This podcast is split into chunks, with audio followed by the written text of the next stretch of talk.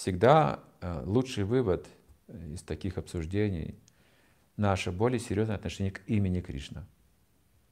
Хари Кришна мантре. Всегда такой вывод будет благоприятен, лучший из всех. Все более и более серьезно к этому относиться.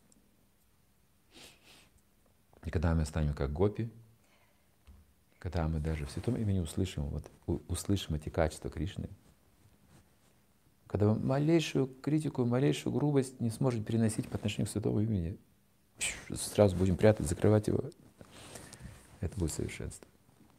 Ведь даже сухая трава колет ему стопы. Вот это имя такое же, понимаете? Как можно повторять невнимательно или грубо, или,